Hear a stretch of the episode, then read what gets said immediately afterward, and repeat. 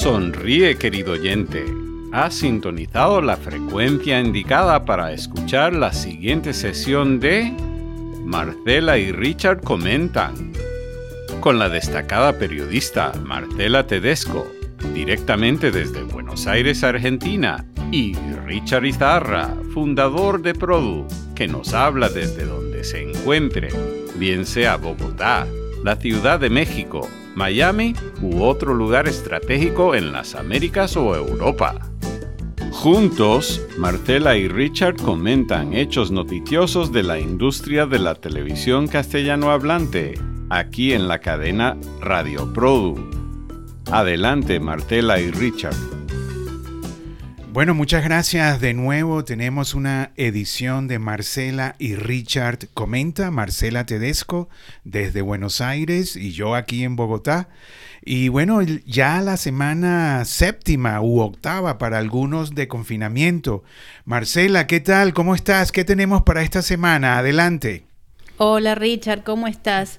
Bueno, ha sido una semana donde las presentaciones y lanzamientos de, programaciones, de productos online, ya son parte de la nueva normalidad, esta nueva normalidad que está en construcción, ¿no? que no sabemos cómo, cómo va a terminar. Eh, la semana pasada, por ejemplo, Pluto TV, la, eh, la OTT gratuita de Viacom CBS, que se sostiene con publicidad, que ya tiene como tres semanas o un poquito más operando, lanzó sus canales en un evento online frente a los periodistas. Que ya es una práctica, Marcela, ¿no? Ahora eh, eh, casi todos están ah, haciendo webinars, presentaciones online, ¿no? Exacto, es este, una práctica, es algo que ya se instaló. Eh, y de hecho nosotros mismos vamos a arrancar con un webinar, Produ va a arrancar este 6 de mayo, este miércoles, con un webinar eh, que ya tiene muchos inscriptos, eh, creo que ya creo que se, se, cubrió el cupo incluso, o quedan muy poquitos, y vamos a arrancar este 6 de mayo con un webinar donde se van a hablar de los protocolos de, de producción. Bueno, debo hacer una aclaratoria ahí. Este lo va a moderar Aliana González, nuestra eh, coordinadora editorial de México. Y este, y bueno, y Marcela dice inscriptos con, con P. y yo dejo también decir que aquí en el, en el, en el norte de Sudamérica y en el Caribe decimos inscritos, sin la P, pero es muy, es muy argentino eso. Y bueno, y es parte de la nueva normalidad. Sigue Marcela, esa, ese new normal. ¿Qué más eh, nos puedes decir allí? En este New Normal, de hecho, los upfronts eh, también van a ser online. Eh, Univision ya anunció que va a presentar su estrategia de programación a los anunciantes y publicistas en un evento online. Es este, además un momento donde eh, los anunciantes son siempre son necesarios, ¿no? En el negocio de la televisión. Bueno, pero son, es el motor, Marcela. Claro, pero en estos momentos donde la publicidad ha caído tanto, esto, imagino, es un reto, un reto para, para, para, los canales, ¿no? De mostrarle cuáles son las oportunidades en un momento en que la televisión abierta se ha vuelto, digamos, el medio que ha captado la atención de la audiencia, además de las OTT. Mira, ahí puedo aclarar, perdón Marcela, ahí puedo aclarar a, lo que, a los que nos escuchan, los upfronts de Nueva York se hacen eh, por lo general en el mes de mayo y es eh, cuando las cadenas de televisión abierta y ya ah, también eh, la TV paga presenta a sus anunciantes en, algunos teatros, son eventos, eh, bueno, los upfront de Univision famosos durante muchos años porque siempre cerraban con estrellas, ¿no? J-Lo, Enrique Iglesias, bueno, yo he participado en muchos de ellos y ahora los están haciendo online, es una preventa y, y bueno, y esto ha cambiado, ¿no? Es parte del new normal. Marcel, adelante. Así es, es parte del New Normal. Ahí va a estar Steve Mandala, presidente de Ventas Publicitarias y Mercadeo, quien va a estar dando la estrategia a los anunciantes y publicistas. Por otro lado, ya Sony también eh, anunció que va a ser, bueno, eh, como alternativa en los LA Screenings, eh, a los LA Screenings, los van a hacer también un evento online. Y además son como eventos acotados, una hora, no es algo, ¿no? Como que se extiende, están, están bastante organizados y ordenados, por lo menos a los que yo he asistido. Y acá se anuncia también, por lo menos Univision anuncia que va a ser una hora. Aquí también puedo hacer una aclaratoria, eh, mientras en Nueva York las cadenas de televisión eh, usualmente en mayo eh, hacían su preventa en Los Ángeles, en el otro extremo de Estados Unidos, en la otra costa, eh, los estudios de Hollywood hacían lo mismo, pero con los compradores. Eh, venían compradores de todo el mundo, iban compradores de todo el mundo a los estudios de Hollywood, bueno, en, en Culver City, el de Sony, en Burbank, el de Disney, y, era muy, y es muy interesante, o era muy interesante, que no sabemos si eso se va a seguir realizando, ¿no? Eh, eh, porque la nueva normalidad ha cambiado eh, cómo se está enfocando la industria. Entonces, los compradores los mandaban a buscar en unos autobuses eh, para llevarlos a los estudios donde, bueno, se les daba desayuno, almuerzo y los tenían a todos los compradores en un teatro durante, ¿qué? Este, algunas veces hasta ocho horas, ¿no? Viendo películas, animaciones, series. Algunos llevaban a sus propios artistas y, la gente, los compradores se fotografiaban, Marcela, es así, ¿no? Sí, así es. De todas maneras, bueno, ¿no? Todo lo que ha sido la tecnología ha llevado a a, asistir siempre a todo, todo, este negocio y muchas veces ya eh, muchos compradores van con alguna alguna información previa, ¿no? Incluso antes de la pandemia. Y ahora, bueno, la tecnología se ha vuelto la herramienta que eh, permite que continuar, o sea, en esta industria y en otras, ¿no? Pero en esta industria que es la que nos atañe eh, especialmente. Y bueno, hablando del New Normal, Hablando del New Normal, hoy tenemos en Produ Publicidad eh, un quote, un comentario eh, que, que dice así, el New Normal va a ser new, pero no normal. Y eso lo dice Guillermo Jiménez y Protones de Coca-Cola. Además anuncia, la nueva normalidad no ha llegado y es, y es precipitado eh, decir cómo será. Eso lo dice el gran anunciante de Coca-Cola, uno de los voceros. Hoy lo publicamos en nuestro diario Produ Publicidad. Exacto. Bueno, por eso decía yo que esta nueva normalidad está en construcción. La verdad no sabemos a dónde va a llegar. Lo que podemos decir es que lo que se está haciendo es tratar de continuar y en ese tratar de continuar es donde se va construyendo esta nueva normalidad, ¿no? Por eso, por ejemplo, nuestro seminario, que como vos decías está coordinado por Aliana González, nuestra compañera, van a estar hablando de los protocolos de producción, que es una forma de continuar. Antonio Ramos del grupo Sequoia de España. España eh, va a retomar eh, sus producciones tanto de entretenimiento como de ficción el 11 de mayo. El próximo lunes, anuncian eso. El próximo lunes España comienza, sale a la calle a seguir desarrollando las producciones que paró durante esta pandemia. Y bueno, son eh, producciones que se realizarán con estrictas medidas de sanitarias. Eh, para muchos eh, vale mucho dinero todo lo que se está planteando, la distancia, el bueno, desinfectar desde la gente hasta los equipos. Vamos a ver cómo realmente ese, es ese new normal. Exactamente, justamente eso se va a hablar en el webinar. También va a estar Ana Barreto de Fox Telecolombia y Raúl Slonminsky de Cuarzo, eh, hablando de cómo es la experiencia ahora porque hoy en día en América Latina se están produciendo programas de entretenimiento, formatos, Cuarzo tiene como ocho programas al aire con su propio protocolo, o sea, es un protocolo que respeta obviamente las medidas eh, generales de, de gobierno, del distanciamiento social, del alcohol en gel, de la desinfección. Y bueno, ellos van a estar hablando justamente de esto, ¿no? De la posibilidad de hacerlo, de ver si se puede sostener económicamente en los presupuestos lo que venga este nuevo protocolo. Pero lo, cierto es que está intentando la industria volver al ruedo, porque la verdad es que la producción más cara es la producción que está parada. Sí, sí, no, y ahí debo decir que, que bueno, que vuelve al ruedo, así como tú misma lo dices, ¿no? En las producciones más costosas, en la calle, con, con las cámaras este, profesionales.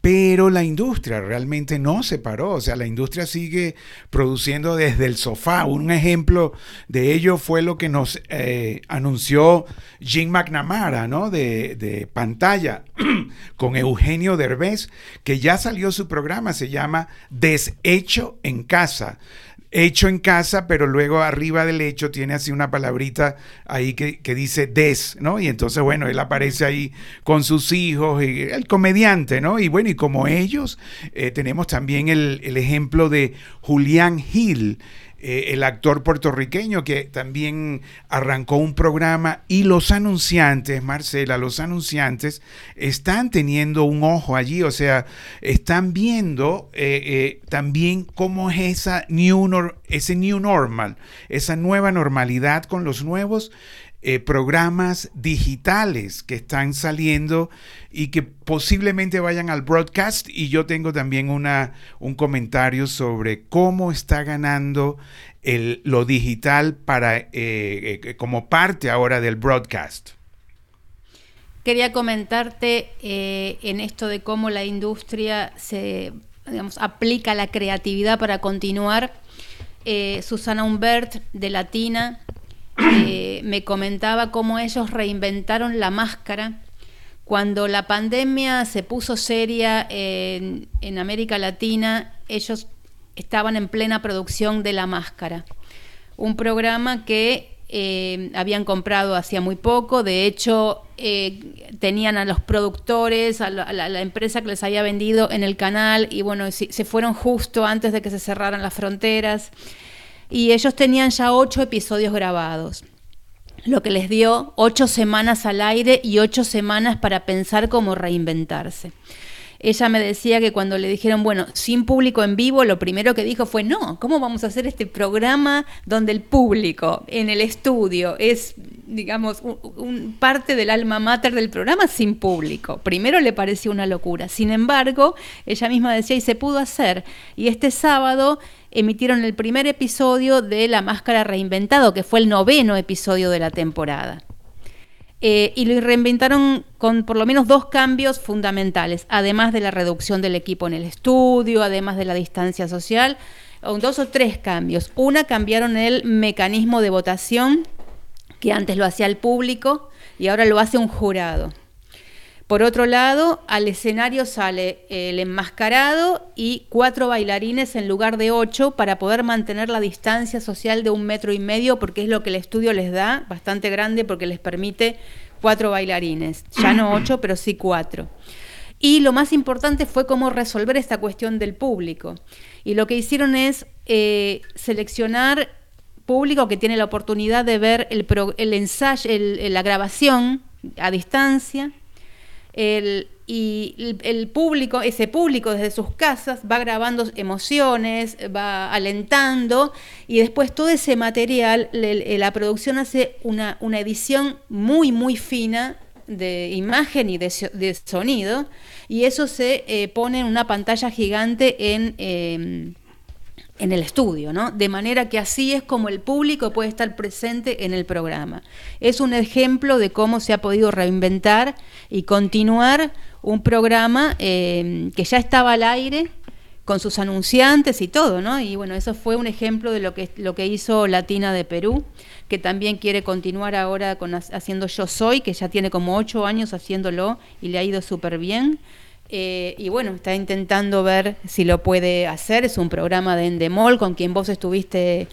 Sí, yo estuve con yo estuve con Michelle Wasserman, que es la eh, vicepresidenta de Desarrollo de Contenidos y Formatos eh, eh, desde su casa de Key Biscayne. Y ella también contó, bueno, primero dice que los presupuestos después de esta pandemia, o sea, van a ser mucho, mucho, mucho menores.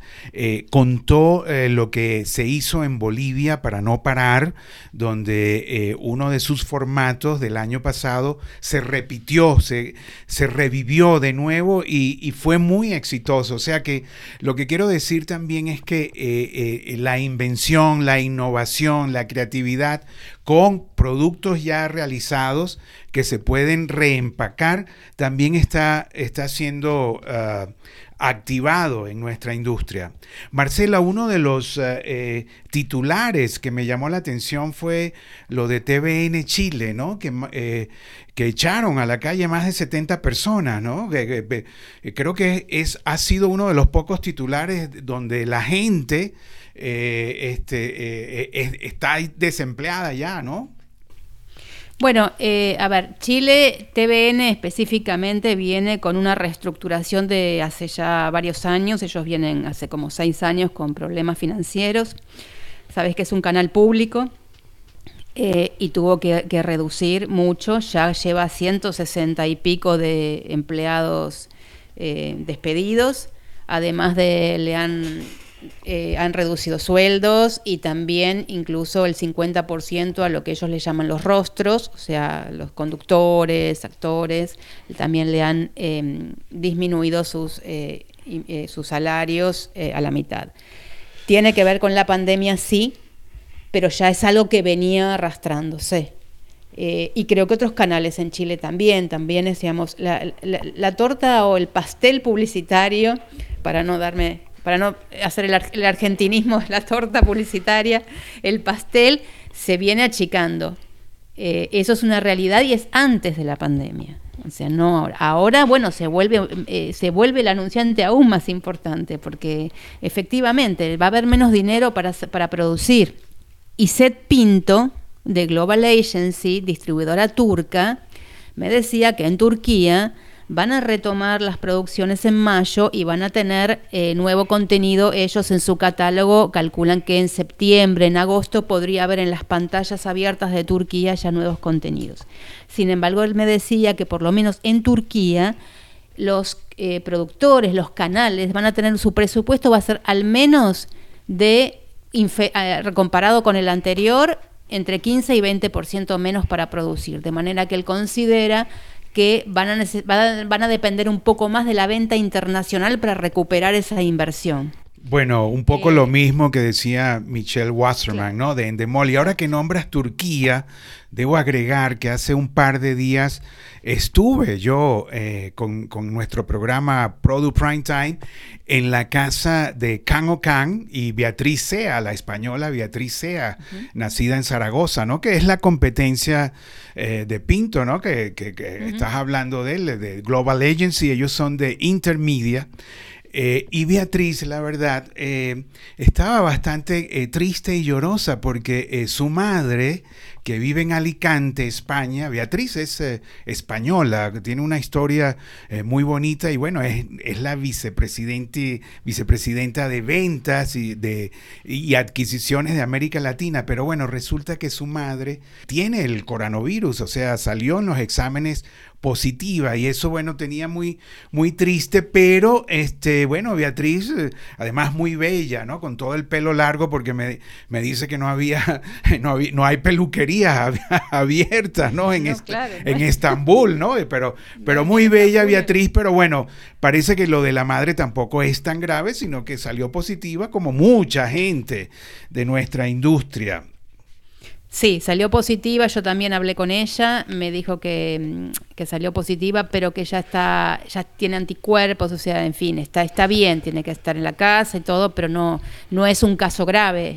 por suerte, eh, aparentemente lo ha tenido antes y ya estaba generando su cuerpo anticuerpos, pero bueno, no se sabe cuándo bueno, cosas pueden pasar. Eso es lo que está esperando un poco la industria. Eric Zuckerman también, con quien hablé él, el, mexicano showrunner, productor, dice que la esperanza es la vacuna y que de, de algún momento a otro aparece la vacuna. El comentario que yo quería hacer, Marcela, esta semana fue que uno de estos días, hace poquito, me levanté y había un WhatsApp, un mensaje de Patricio Wills, eh, nuestro gran Patricio Wills, el colombiano eh, que ahora está en México dirigiendo los estudios Televisa. Bueno, me decía, el programa de hoy, Colombia, Cuida a Colombia, que va a salir en todas las emisoras de televisión colombianas en cadena, lo hizo mi esposa Adriana Santos. Y sería bueno, así mismo me decía, y sería bueno que tú lo dijeras por allí. Y yo, bueno, inmediatamente le digo a Patricio, no, pero ¿cómo así? Vamos de una vez y, vamos con una entrevista en vivo. Entonces, bueno, inmediatamente me puse en contacto con Adriana, a quien yo he, visto durante más de 30 años, pero siempre como la esposa de Patricio. O sea, la verdad, yo sabía que ella tenía una silla porque es de la familia Santos, eh, bueno, una familia de medios aquí en Colombia, eh, de política, ha generado dos presidentes, inclusive Adriana es prima hermana del expresidente Juan Manuel Santos y es hermana del Pacho Santos, que era el, eh, que bueno, que fue ministro, periodista, director de RCN en, en radio, en algunas cosas, fue ahora embajador de Colombia en Washington y bueno, y, tuvo allí como un impasse y entonces ahora salió de allí. Entonces, bueno, lo cierto es que yo a Adriana no la conocía eh, como productora y resulta que Adriana es la CEO de una empresa digital llamada 242 Rocks Media y ellos en, en, casi en una semana montaron un espectáculo digital con la participación de, bueno, de todas las estrellas internacionales colombianas, Sofía Vergara, Shakira, eh, Juanes, eh, eh, los futbolistas, Falcao, el otro, y unieron en un programa de una hora realizada por uno de sus sobrinos, escrita por uno de sus sobrinos, también Santos, Diego Santos, y con Federico Barragán, que también es hermano de Andrés Barragán, uno de los ejecutivos y productores de Sony Teleset, con eh, residencia en México, bueno, eh, eh, a cargo de muchas producciones, pero bueno, eso lo hicieron en una semana Mira, Marcela, un, programa de una belleza. Yo lo vi, pues, no solo entrevisté a ellos, también en tiempo récord, que pusimos a todo nuestro equipo de, de Produ, eh, bueno, hacer nuevas plantillas. No, no, no, habíamos hecho a cuatro personas en vivo, este, como lo hicimos allí con, con Adriana eh, Diego Santos, su sobrino, que fue el que escribió el programa, y, y Federico Barragán, el director creativo. Y, y la verdad que nos salió bien y Adriana, bueno, contó pero quiero remarcar esto porque además el programa hecho totalmente digital, porque es una productora que, que, realiza digital y Adriana ahí nos los dijo en el programa, Patricio siempre nos había dicho digital, digital, digital, y es una productora que netamente hace digital y creo que por primera vez un evento de esta categoría donde pusieron eh, en cadena a las televisoras, a la radio, a los periódicos, todo el mundo habló de Colombia, cuida Colombia es un programa digital que comienza a ser parte del broadcast, de la televisión abierta. O sea, lo digital y la televisión abierta cada vez están más unidos, o sea, ahí el límite se está cortando, aquello que hablábamos hace años de la convergencia. Bueno, no solo la convergencia llegó, sino que ahora está funcionando y esta pandemia, donde la gente trabaja en casa, la, ha hecho pues este, eh, protagonista. Claro, la aceleró. Creo que eh, eh, esta pandemia sirvió para acelerar muchas cosas que estaban latentes, eh, em, iniciándose como tímidamente y bueno, hubo que salir y salieron. Como mm, reflexión final, quería leerte algo que me dijo, me envió José Escalante, que no sale en el diario de hoy, tal vez en el de mañana Adelante, José Escalante, eh, bueno, debo decir que es uno de los personajes que eh, a mí me da sorpresa. Es, a mí también. Es, un, es, un, es, un, venezolano que dirigió las ventas de Radio Caracas Televisión en su buena época. Luego lo, lo, lo llama Dori Media eh, para hacerlo su CEO a nivel mundial. Y, bueno, y después ahí estuvo mucho tiempo. Y, es especialista en los mercados del Asia, del Medio Oriente. Y, luego fundó su propia empresa, Latin Media. Eh, donde, bueno, ha hecho coproducciones, ha hecho novelas, vende libros filipinos, de Malasia, y, recientemente, ahora con el teletrabajo, lo, lo sacamos pintando, o sea, con, con una pintura bella. Estoy sorprendida, estoy sorprendida. O sea, escribe libros, pinta, en fin, este, conocimos un, lado de, José Escalante que al menos yo no, no, sabía que, que existía. ¿Qué dice José? ¿Qué dice José? José, respecto, digamos, la pregunta fue cómo imagina el escenario post pandemia, ¿no? Que, que bueno, es un poco un ejercicio de imaginación. Y él me dice, buscaremos la manera de ser más eficientes en los costos de producción. Seremos más exigentes al escoger a qué festivales físicos asistiremos. Los mercados de compra y venta virtuales y esta interacción seguirá desarrollándose porque es una manera rápida y efectiva. La pandemia es el fin de cómo se hacían los negocios en el pasado y el inicio de cómo empezarán a hacerse mañana de cómo el mundo mismo nos llevó a cambiar rápidamente. Y te lo decía por esto que vos recién mencionabas, ¿no? De cómo, cómo esta pandemia aceleró ciertas cosas. Esto me decía José Escalante y creo que resume un poco lo que se viene diciendo. Bueno, yo puedo agregar a eso que el escritor cubano, venezolano, estadounidense, actualmente vicepresidente de desarrollo de Telemundo Global Studios, Juan Marcos Blanco, Juan Marcos Blanco, nos dijo apenas eh, hace unos días que él pensaba, un escritor, vicepresidente de desarrollo de Telemundo Global, o sea, tampoco es una opinión menor, ¿no? Entonces Él, él dice, no vamos a volver a lo que éramos antes. Y en cuanto a las historias y los besos y el distanciamiento, puso de ejemplo a, los turcos y a los, a los surcoreanos que hacen historias donde nadie se besa. O sea, no hay ningún contacto físico y las historias, o sea, mantienen a la audiencia ahí pegadas al televisor, sin ningún contacto físico. ¿eh? Así lo remarcó y dice, es posible, es posible contar historias sin necesidad de estar poniendo a los protagonistas a besarse o a tocarse. Bueno, veremos cómo se resuelve, ¿no? A mí me, a mí me cuesta ver una, una ficción, pero es cierto es cierto, en las producciones turcas, ahora que lo decís, no, no están ahí besándose, sí. No, y la gente se pega realmente, o sea que, o sea que no, tiene que haber algún beso, vamos a llamarlo así, eh, para mantener una audiencia. ¿Qué más, Marcela? ¿Qué más tenemos por allí? Ya tenemos que ir redondeando. Ya vamos a acercar. yo quería finalizar con esta reflexión de, de José y creo que, que es todo. Y bueno, arranca la semana vemos que nos deparan las noticias de estos días. Y yo, bueno, eh, debo decir también que recibí un correo de Isaac Lee, nuestro gran Isaac Lee, este, bueno, eh, presidente de Univision, ex eh, presidente de Univision Entertainment. Yo le, le, pedía, yo le, él me estaba respondiendo a mí, yo le pedía que, bueno, que me gustaría visitarlo casa a casa. Me dijo que, bueno, que en estos momentos él pensaba que no era noticia, que no sé qué, además de tener una empresa productora llamada llamada Exile y que tiene varios proyectos, pero bueno, ahí me dijo, dame un par de semanas y después nos hablamos. Igual, igualmente me respondió César Conde, nuestro gran César Conde, el bueno, el presidente de, em, eh, de negocios eh, hispanos de NBC Universal, el jefe de Telemundo, el jefe de, de todo lo, que hace Telemundo, igualmente eh, deseándome, bueno, que, está, que, que, que me desea que esté bien con mi familia y que nos cuidese y nos cuidásemos.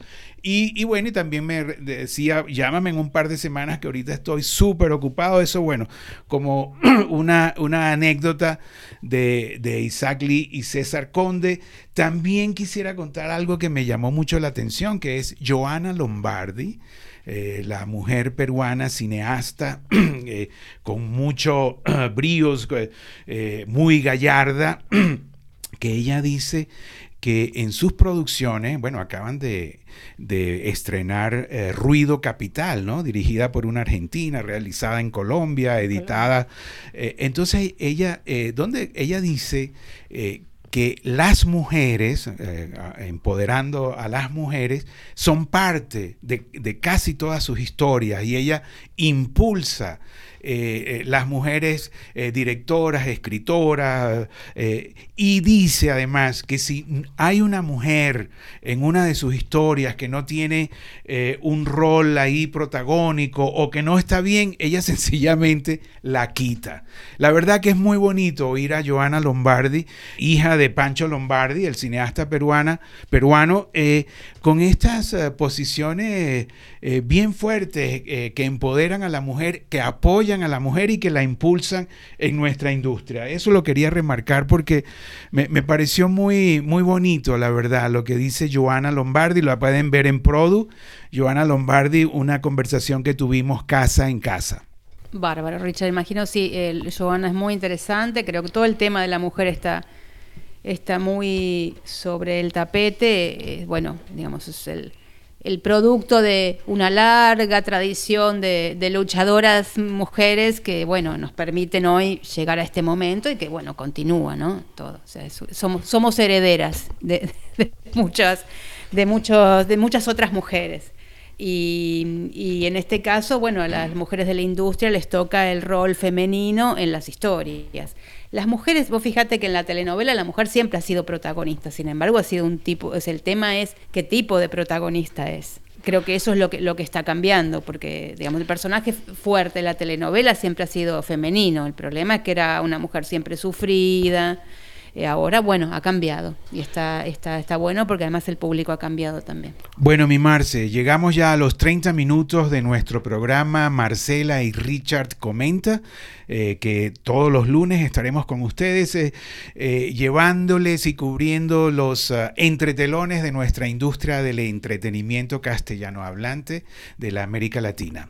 Y bueno, con esto nos despedimos hasta el próximo lunes y, y estamos en radioprodu.com, en, bueno, en una cantidad de, de, medios y de plataformas donde existe la conversación, la radio, el podcast. Así es, Richard. Bueno, gracias y nos, encontramos la próxima semana. Bueno, gracias Marcela desde Buenos Aires y le habló Richard Izarra desde Bogotá en Marcela y Richard Comentan. Hasta el próximo lunes. Querido oyente, ha sido otra sesión de Marcela y Richard Comentan en la cadena Radio Produ. Escúchanos o suscríbete gratuitamente vía Apple Podcasts, Google Podcasts, Radio Public, Stitcher, TuneIn o directamente en radioprodu.com.